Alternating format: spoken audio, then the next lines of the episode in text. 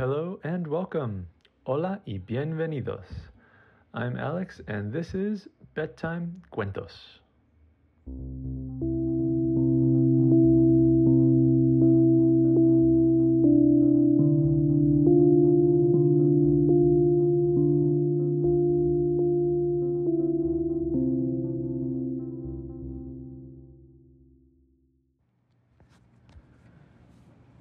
Once upon a time, there was a little boy named Mateo who was super excited. He was super excited because one of his teeth had started to wiggle. ¿Sabes qué va a pasar, papá? Papa said, What? What are you talking about? He's like, My diente, my tooth. It's starting to wiggle. It's gonna fall out. Se va a caer. Papa said, Oh, I know what that means. And at the same time, they both said, Tooth Fairy. And they were so excited. And so the whole day, Teo wiggled his tooth, but it wouldn't come out. Papa said, No te preocupes, don't worry. Tomorrow it'll happen. Teo went to sleep, and the next day, again, he would wiggle it and wiggle it, but nothing. And Teo kept doing this for days and then for months. And both of them were like, ¿Qué está pasando? What's going on? And Teo said, I'm getting old. My teeth aren't falling out. What's happening? And Teo said, Maybe I should just pull them out. Papa said, No, don't do that. That's dangerous. Teo said, But how am I going to get the tooth fairy to come? I need my money, my money, money, money.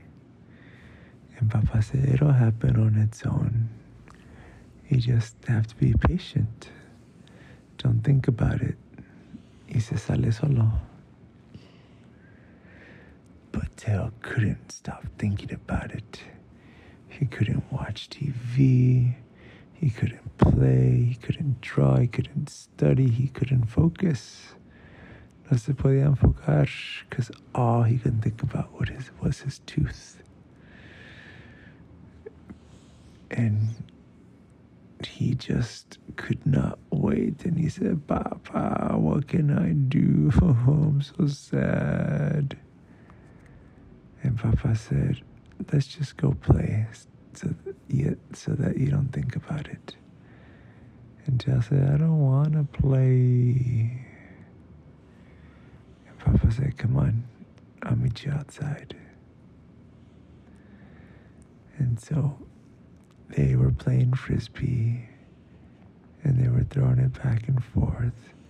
And Teo was super chiple because he's like, I just want my tooth to fall out. And so he wasn't paying attention, and Papa threw the frisbee right at him and said, Teo, look out, pay attention. And Joe turned around and pow, right in the kisser. The frisbee hit him. And Teo started to cry. Where? How could you do that? You hit me.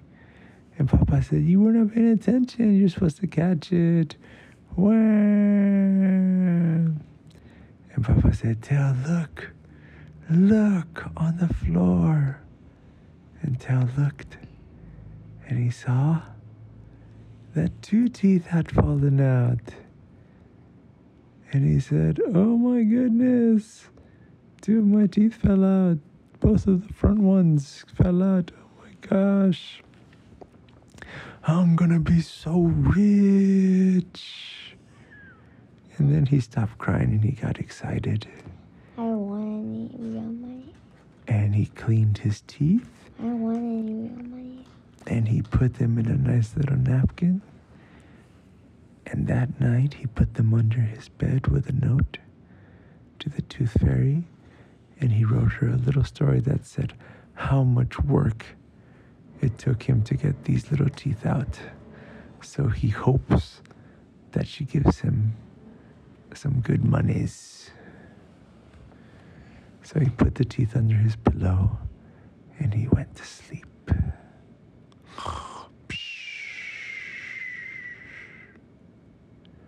That morning, the next morning, Teo woke up and he looked under his pillow and he said, Whoa, I got so much money. And he ran into his parents' room. How much money did he get? and he said, Look at all my money, Papa. And Papa was barely waking up and he said, How much did you get, Chucho? And he said, I got one, two, three, four, five, six, seven, eight, nine, ten, eleven, twelve, thirteen, fourteen, fifteen, sixteen, seventeen, nineteen, twenty. Oh my goodness. Papa said, Whoa, that's a lot for two teeth. You're really lucky. That's not normal. Maybe because of inflation or something, she gave you so much. And Teo said, The Tooth Fairy also left a note. And Teo read it, and it said, Dear Mateo, thank you for these two teeth. I will put them to good use. I'm giving you a little bit more because of all the work that you went through to get them for me. I hope that you buy something good with the extra money. See you next time, Tooth Fairy. And, uh, Oh. and Teo said, Yes, I will definitely use this money for good things.